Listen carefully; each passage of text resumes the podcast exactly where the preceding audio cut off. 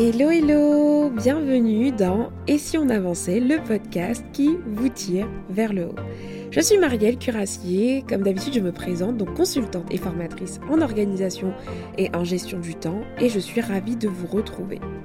Bienvenue dans l'épisode 96 dans lequel on va parler de Précrastination, ce n'est pas du tout une erreur. La précrastination existe, on parle beaucoup de procrastination, mais aujourd'hui je vais vous parler de sa sœur qui est l'opposé donc du coup de la procrastination, donc la précrastination, et vous allez voir que ça va être un sujet hyper intéressant, notamment si vous ne connaissez pas du tout le concept. Peut-être que c'est quelque chose que vous traversez.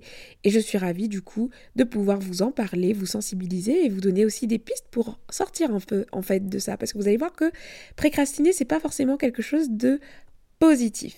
Mais avant cela, un petit rappel pour parler de la masterclass que j'organise prochainement.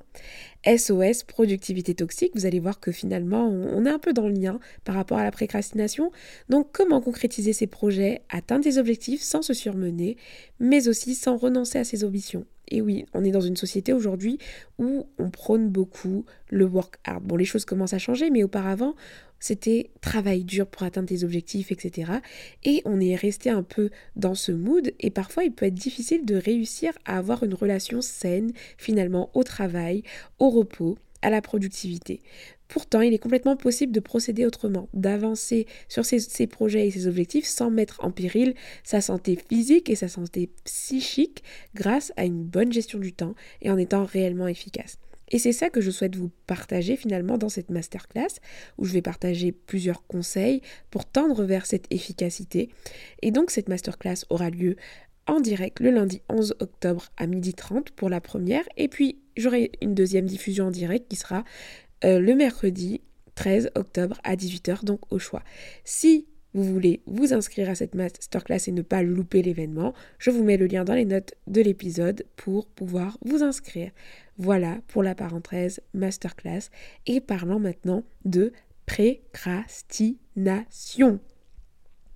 Vous avez sûrement déjà entendu parler de procrastination, j'en parle beaucoup dans ce podcast, puis c'est quelque chose qui est devenu tellement populaire qu'aujourd'hui beaucoup de personnes savent, quand on parle de procrastination, même si ce mot est très étrange, beaucoup de personnes savent de quoi on parle, tellement ça s'est démocratisé.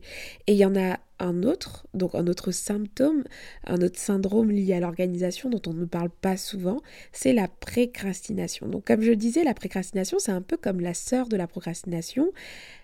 Et elle touche beaucoup de personnes, notamment dans le, milieu professionnel, en tout cas quand on est salarié. Moi, j'ai vu beaucoup de personnes souffrir de précrastination.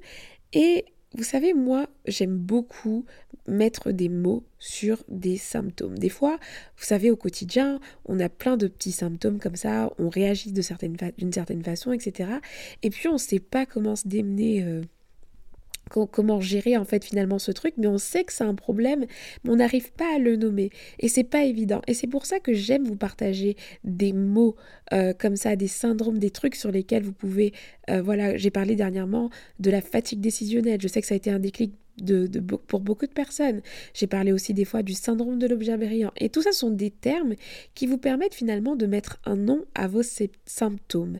Et c'est de ça qu'on va parler aujourd'hui. On va parler de, finalement d'un groupe de symptômes et on va pouvoir mettre un nom dessus. La précrastination, qu'est-ce que ça va vous permettre de faire? Ben, Vous allez pouvoir nommer votre problème et donc pouvoir mettre en face des solutions concrètes. Peut-être que même aujourd'hui, vous ne savez pas que c'est un problème. Et puis si ça ne vous concerne pas, vous saurez pour quelqu'un d'autre ben, que cette personne souffre, entre guillemets, de précrastination et vous saurez lui dire, lui expliquer, vous documenter là-dessus, etc. etc. Donc, qu'est-ce que c'est la précrastination. La précrastination, c'est tout simplement le contraire de la procrastination, c'est-à-dire que la procrastination, c'est le fait de remettre tout le temps au lendemain.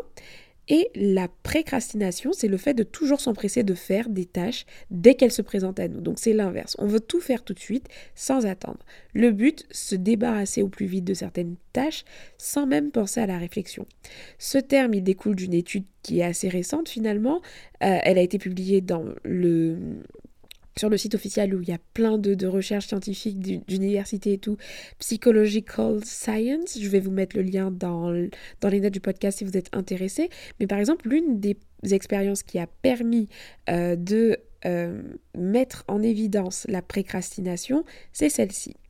Ils ont créé euh, une expérience avec des étudiants. Il y avait une allée et des seaux. Ils ont demandé à des étudiants de transporter un seau d'eau jusqu'à la ligne d'arrivée. Ça, c'était la consigne. Dans l'allée, il y avait deux seaux d'eau au choix. Donc, il y avait le premier seau d'eau, en fait, qui était plus proche de l'étudiant, donc euh, plus proche de lui, mais du coup plus loin de la ligne d'arrivée. Il y avait un deuxième seau d'eau qui était du coup plus loin de l'étudiant, mais qui était plus proche de la ligne d'arrivée. Et finalement, en termes de stratégie, je ne sais pas quel choix vous, auriez fait vous là face à cette situation, mais stratégiquement, l'idéal, ce serait de prendre le dernier saut, celui qui est le plus proche euh, de, de, la ligne d'arrivée, pour pouvoir avoir traversé l'allée de manière euh, plus stratégique, voilà, sans perdre trop d'énergie, et porter le seau d'eau qu'à la fin de la course, qu'à la fin du trajet. Et figurez-vous que beaucoup, beaucoup, beaucoup d'étudiants ont opté pour le saut qui était le plus près d'eux.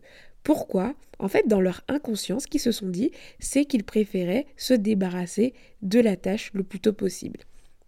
Alors là, c'était pas une tâche, mais en fait, ils ont considéré que la consigne, comme c'était de d'amener un saut d'un point A à un point B, mais ils se sont dit, bah, le premier saut qu'ils ont vu, ils se sont dit, il faut que je me débarrasse de ça, je ne peux pas le laisser sur le chemin, et donc je vais le prendre, quitte à peut-être galérer, mais c'est ce saut-là que je vais prendre et l'amener jusqu'au bout. Je ne sais pas si vous vous rendez compte de la subtilité, mais finalement c'est l'une de ces expériences qui a amené euh, bah, ces chercheurs à conclure que finalement il y avait une sorte de charge mentale qui se créait lorsqu'on avait une consigne ou une tâche, et finalement ce qui décrit la précrastination, c'est cette tendance à faire tout de suite ce qu'on pourrait avantageusement repoussé à plus tard. Par exemple, donc le fait de, de prendre l'autre saut, ça aurait pu être un avantage par rapport bah, à l'effort qui était à fournir sur le moment. Donc peu importe l'effort à fournir, donc la personne elle a choisi de se trimballer le seau d'eau sur tout le trajet. Bref.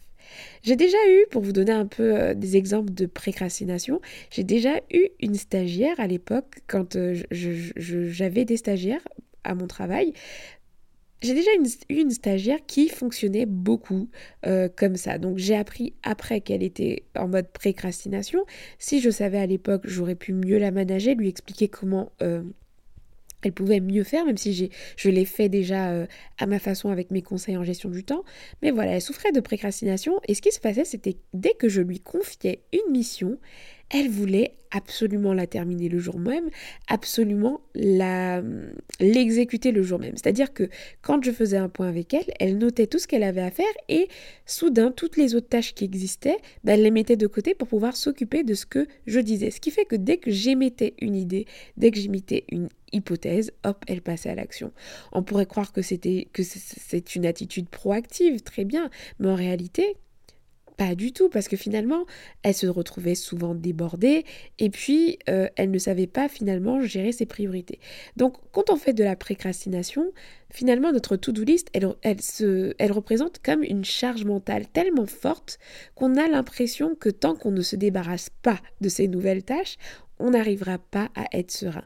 Donc si vous souffrez de précrastination, il y a de fortes chances que vous ayez une relation un peu malsaine, désolé, oui, puisque finalement c'est malsain parce que vous avez l'impression que votre to-do list est une injonction, donc être une obligation, et que ça veut dire que tant que cette tâche n'est pas réalisée, vous ne serez pas satisfait, vous ne serez pas, vous allez avoir une charge mentale incroyable. C'est souvent le cas dans le contexte d'exécution de tâches, comme j'ai donné pour l'exemple de ma de ma stagiaire, mais ça peut être le cas dans une activité qui est complètement indépendante lorsqu'on est entrepreneur, lorsqu'on porte un projet seul. Je vais vous donner quelques exemples concrets. Par exemple, le fait de découvrir une nouvelle stratégie et vouloir tout de suite l'appliquer alors que finalement vous étiez sur autre chose, c'est un peu faire de la précrastination. Vouloir absolument finir toute sa to-do list, quelles qu'en soient les conséquences, par exemple, la sa to-do list du jour, euh, alors qu'il y a eu peut-être des imprévus, etc. Donc, euh, dormir plus tard, etc. Bah, ça, c'est de la précrastination. En fait, finalement, découvrir la précrastination, moi je trouve que c'est un avantage formidable, c'est que ça permet de mettre en évidence finalement quelque chose qui est assez subtil, mais dont on, dont on se rend compte quand on commence à gérer des tâches, etc. C'est que les to-do list, tout ce qui est gestion des tâches, ça a un coût mental ça, a un coût mental en fait. Ça veut dire que pour certaines personnes, réaliser une to-do list, c'est une charge mentale. On croit que, on pourrait croire que ça aide à se viser la tête, mais finalement, pour certaines personnes, ça devient même plus une source d'angoisse qu'autre chose que de se dire, voilà, j'ai tout ça à faire et il faut absolument que je le fasse tout de suite maintenant. Mais alors, quel est le problème concrètement avec la précrastination Même si j'ai commencé à vous peindre un peu le tableau négatif, il faut savoir que potentiellement, c'est quelque chose qui peut être vu positivement. Donc, je vous ai listé six conséquences négatives finalement de la précrastination pour que vous puissiez voir en fait les enjeux de ce système de fonctionnement qui pourrait être glorifié finalement puisqu'on peut se dire bah en fait c'est quelqu'un qui exécute, c'est quelqu'un qui ne procrastine pas donc c'est génial. Bah en fait non. Première conséquence qui est négative, c'est l'absence d'arbitrage des priorités. C'est-à-dire que pour quelqu'un qui précastine, tout est important. Donc ça veut dire que dès que la personne a une information, dès que vous avez une information, c'est-à-dire cette information, elle est considérée comme étant importante, égale maintenant.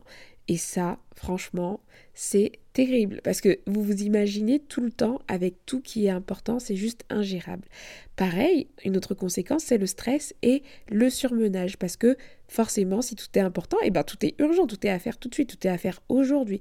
Donc une sensation d'urgence permanente qui épuise, qui prend de l'énergie Surtout que comme vous avez l'impression que tout est important et tout est urgent à faire tout de suite, ce que vous allez faire, c'est que vous allez vous démener pour faire les choses à n'importe quel prix, au prix de votre santé physique, au prix, de votre santé psychique. Vous allez vous mettre dans des états pas possibles pour pouvoir rayer des tâches et pouvoir vous sentir productif. Et ça, c'est évidemment euh, assez négatif. L'insatisfaction aussi qui peut découler de la précrastination, parce que ne pas réussir finalement à tout faire, ça va provoquer chez vous de la frustration. Or, il est impossible de tout faire, notamment si on commence à parler de, consommation de contenu, lorsque vous écoutez quelque chose, lorsque vous consommez du contenu, lorsque voilà, vous ne pouvez pas tout faire. Et pareil, quand on a plein de tâches au quotidien, on ne peut pas tout faire. Et quand on précrastine beaucoup, on est vraiment tout le temps dans une boucle assez euh, négative puisqu'on a l'impression euh, qu'on doit tout faire et donc finalement on est insatisfait, insatisfait, insatisfait puisqu'on n'oreille pas, pas finalement euh, toute sa to-do list. On aimerait bien, pour être heureux, ne pas avoir de tâches à faire, tout simplement. Parce que finalement, le bonheur, c'est ne pas avoir de to-do list, c'est de tout exécuter. Alors que finalement, vous-même vous savez, ce n'est pas ça le but.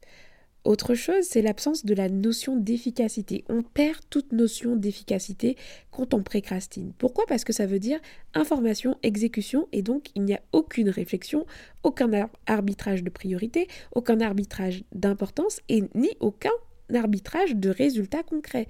Parce que quand on précrastine, qu'est-ce qui se passe? Le seul résultat qui compte pour les personnes souffrant de précrastination, c'est que ce soit fait en fait. La satisfaction immédiate. Donc ça veut dire, faut que ce soit fait, faut que ce soit fait, et tant que ce n'est pas fait, ben, on n'est pas satisfait. Mais est-ce que ça doit être fait aujourd'hui? Est-ce que ça doit être fait tout court? Peut-être que ça doit être éliminé, peut-être que c'est pas pertinent. Ces questions-là, on ne se les pose pas.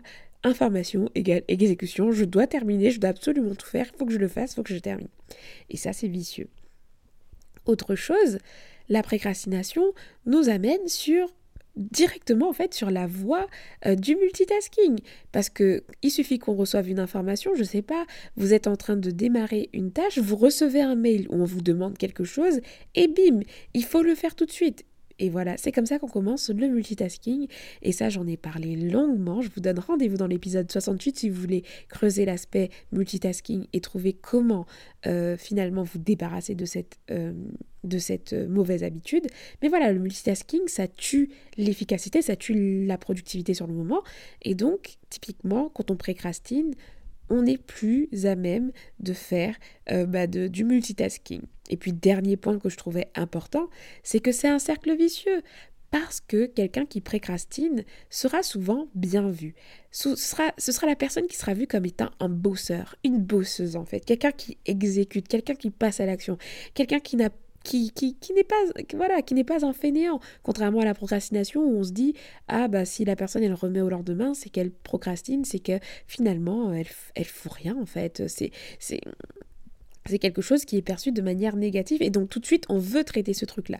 Mais quelqu'un qui précrastine, on aura tendance à l'encenser dans ce sens-là parce qu'on aura l'impression qu'elle est productive, qu'on on aura l'impression que cette personne, bah, c'est finalement un caractère euh, qui est positif, alors qu'en réalité, on a vu sur les points précédents que ça peut avoir des conséquences assez importantes. Et puis le risque aussi quand on parle de cercle vicieux, c'est que ça devient votre identité quand, on précrastine. Je ne sais pas si vous voyez ce que je veux dire, mais par exemple, quelqu'un qui précrastine tout le temps, c'est souvent la personne à qui on va demander, que ce soit dans votre cercle proche, voilà, euh, vous allez demander des trucs par-ci par-là, parce que c'est souvent quelqu'un qui va dire oui tout de suite et qui va le faire tout de suite, parce qu'elle veut exécuter, qui va le finir tout de suite, comme ça c'est fait. Voilà, quelqu'un qui, qui précrastine beaucoup, elle dit souvent comme ça c'est fait, ça c'est fait, comme ça c'est fait, ça c'est fait. Ça c'est un très bon indicateur pour voir si on est très dans la précrastination en fait. Les proches en abusent beaucoup et puis le précrastinateur, le précrastinateur pardon, a une fausse impression de productivité et d'efficacité. Finalement, l'essence même de son efficacité sera reliée à l'exécution des tâches et donc il va devenir une machine à exécuter des tâches. Mais des tâches qu'elles soient, peu importe les résultats comme on a pu voir tout à l'heure, puisque ce qui compte c'est d'exécuter, de rayer, de rayer, de rayer, de rayer et ça devient finalement un peu comme ce cercle vicieux de la satisfaction immédiate. Tant que c'est pas rayé, on n'est pas satisfait et puis quand on raye, on est satisfait, on a l'impression d'avancer et puis voilà, et puis voilà. Voilà, on est dans un cercle vicieux. Vous me voyez pas là, mais je suis en train de tourner avec mon doigt là. Je fais euh, le signe du cercle vicieux. Et, euh, et ça, c'est terrible parce qu'on a l'impression d'être productif, on a l'impression d'être efficace, mais en fait, on ne l'est pas. On ne l'est pas du tout, du tout, du tout parce qu'on fait, on exécute, etc. Et euh, sauf que c'est pas ça l'efficacité. Faut penser résultat. Et donc tout ça m'amène à dire que ok, Précrastiner, ça peut être bien sur le tableau, puisque finalement on ne procrastine pas, mais c'est un extrême qui ne porte pas de bons fruits, comme on a pu le voir. L'absence d'arbitrage, tout est important, le stress et le surmenage, tout est urgent, l'insatisfaction parce que il faut tout faire, l'absence de notion d'efficacité parce que le seul résultat qui compte c'est d'exécuter, le multitasking, et puis le cercle vicieux dont j'ai parlé. Donc ça fait beaucoup de choses. Quelles sont les solutions que je peux vous proposer si vous constatez aujourd'hui que vous êtes face à de la précrastination à plus ou moins grande dose. Parce que je pense qu'on peut être précrastinateur, on peut faire un peu de précrastination. Je pense qu'il y a des personnes qui sont vraiment en mode précrastination tout le temps, mais certains, ça peut être de temps en temps. Donc je vais vous partager quelques pitches. J'en ai identifié quatre. Premièrement, c'est d'analyser son rapport aux tâches dès maintenant. Analysez votre rapport aux tâches parce que ce que met en évidence cette étude, pour moi, c'est vraiment l'aspect charge mentale. Aujourd'hui, je peux vous témoigner que, moi, une tâche qui stocke... Euh, qui est stockée dans mon logiciel de gestion de tâches ou que j'écris n'a pas de charge mentale pour moi. Enfin, si elle en a une, on va pas se mentir, forcément, je sais que je dois faire quelque chose, mais c'est pas une injonction. Je suis complètement OK sur le fait de bah, la reprogrammer, de la déplacer, de, la mettre là, de la prioriser, de ne pas faire certaines choses, de les supprimer. Vous voyez ce que je veux dire? Et ça, c'est très important de travailler finalement sa relation aux tâches. Accepter qu'on ne peut pas tout faire. Ensuite, vous allez revoir votre système d'organisation pour apprendre à gérer et arbitrer des tâches. Donc, dans votre système d'organisation, vous allez euh, apprendre à gérer vos priorités, gérer les urgences, l'importance, vous définir des objectifs prioritaires, etc. Et tout ça, ça va vous aider finalement à ne pas être complètement dans euh, l'exécution complète, mais avoir un système d'organisation qui vous permet de trier. Troisième chose, accepter de ne pas tout faire. Ça, ça va avec le premier point aussi, mais c'est vraiment intégrer cette notion que euh, activité ne veut pas dire productivité en fait. Faire ne, ne, veut pas dire être euh, efficace. Voilà, surtout euh, le côté efficacité. Quand on cherche de l'efficacité, on veut des résultats et donc on n'y est pas quand on ne fait que exécuter. Et donc très très important, accepter de ne pas tout faire. Et puis deuxièmement, c'est que vous pouvez continuer à précrastiner, mais faites-le uniquement pour les tâches qui vous prennent moins de deux minutes. C'est vrai que si une tâche peut se faire rapidement, je vous encourage à ne pas la procrastiner, ça sert à rien. Donc vous pouvez... Euh, vous pouvez, si ça prend moins de deux minutes, vous caler quelquefois des petits moments euh, dans la journée où vous allez le faire. Et d'ailleurs, je vous conseille de batcher ces petites sessions de, précrastination euh, de, moins de deux minutes, de les bloquer euh, dans un moment dans votre agenda. Comme ça, vous vous concentrez à ce moment-là, et puis vous allez faire uniquement à ce moment-là des, tâches qui sont à moins de deux minutes pour vous satisfaire vous. Mais n'interrompez surtout pas vos tâches à grande valeur ajoutée pour gérer des petits trucs et puis ne prenez pas non plus tout pour une injonction. C'est pas parce que on vous a conseillé quelque chose, c'est parce qu'on vous a demandé de faire quelque chose que c'est ce truc il est à faire tout de suite. Peut-être qu'il faut arbitrer donc bien penser à réfléchir un minimum avant d'agir. Voilà pour les solutions. Finalement les leçons quelles leçons on peut tirer finalement de, de la précrastination, de la procrastination C'est que finalement la procrastination a ses avantages. Procrastiner a ses avantages parce que euh, ça permet finalement d'arbitrer. On procrastine tous aujourd'hui et quelqu'un qui dirait qu'il ne procrastine pas du tout, il y aurait anguille sous parce qu'à partir du moment où on planifie à plus tard quelque chose alors qu'on pourrait très bien le faire aujourd'hui, on procrastine. Donc c'est complètement ok. La procrastination qui est négative, c'est celle où finalement vous avez peur de faire quelque chose et puis vous procrastinez alors que vous devriez vraiment le faire aujourd'hui. Vous voyez la, petite subtilité? La procrastination négative, c'est celle où vous devriez faire quelque chose aujourd'hui, mais vous ne le faites pas. Mais la procrastination qu'on pourrait étiqueter comme étant positive, c'est lorsque vous vous permettez de ne pas faire quelque chose aujourd'hui, parce que stratégiquement, il serait plus intéressant pour vous de le remettre à plus tard. Donc, ça nous permet de voir, euh, à contrario, donc quand on parle de précrastination, que finalement la procrastination a ses avantages et que finalement, si on veut être stratégique et vraiment efficace, il faut arbitrer entre précrastination et procrastination. Donc l'une des façons de précrastiner efficacement, c'est de se mettre par exemple des blocs de session de petites tâches de moins de deux minutes à exécuter euh, rapidement dans la journée, comme ça on précrastine et puis on se fait plaisir, et puis prendre l'habitude de planifier, euh, de, remettre certaines choses à plus tard, ou même d'éliminer pour pouvoir être stratégique et, et, perdre cette habitude de vouloir absolument tout faire tout de suite. Bien sûr, là, c'est assez vague. Des fois, quand on a ce type de trouble, entre, entre guillemets, c'est pas forcément quelque chose facile à gérer tout de suite. Donc, n'hésitez pas à faire un vrai travail dessus si vous avez pris conscience de ça. Et je, vous encourage, en tout cas, à mettre en pratique déjà les petites solutions que je vous ai proposées.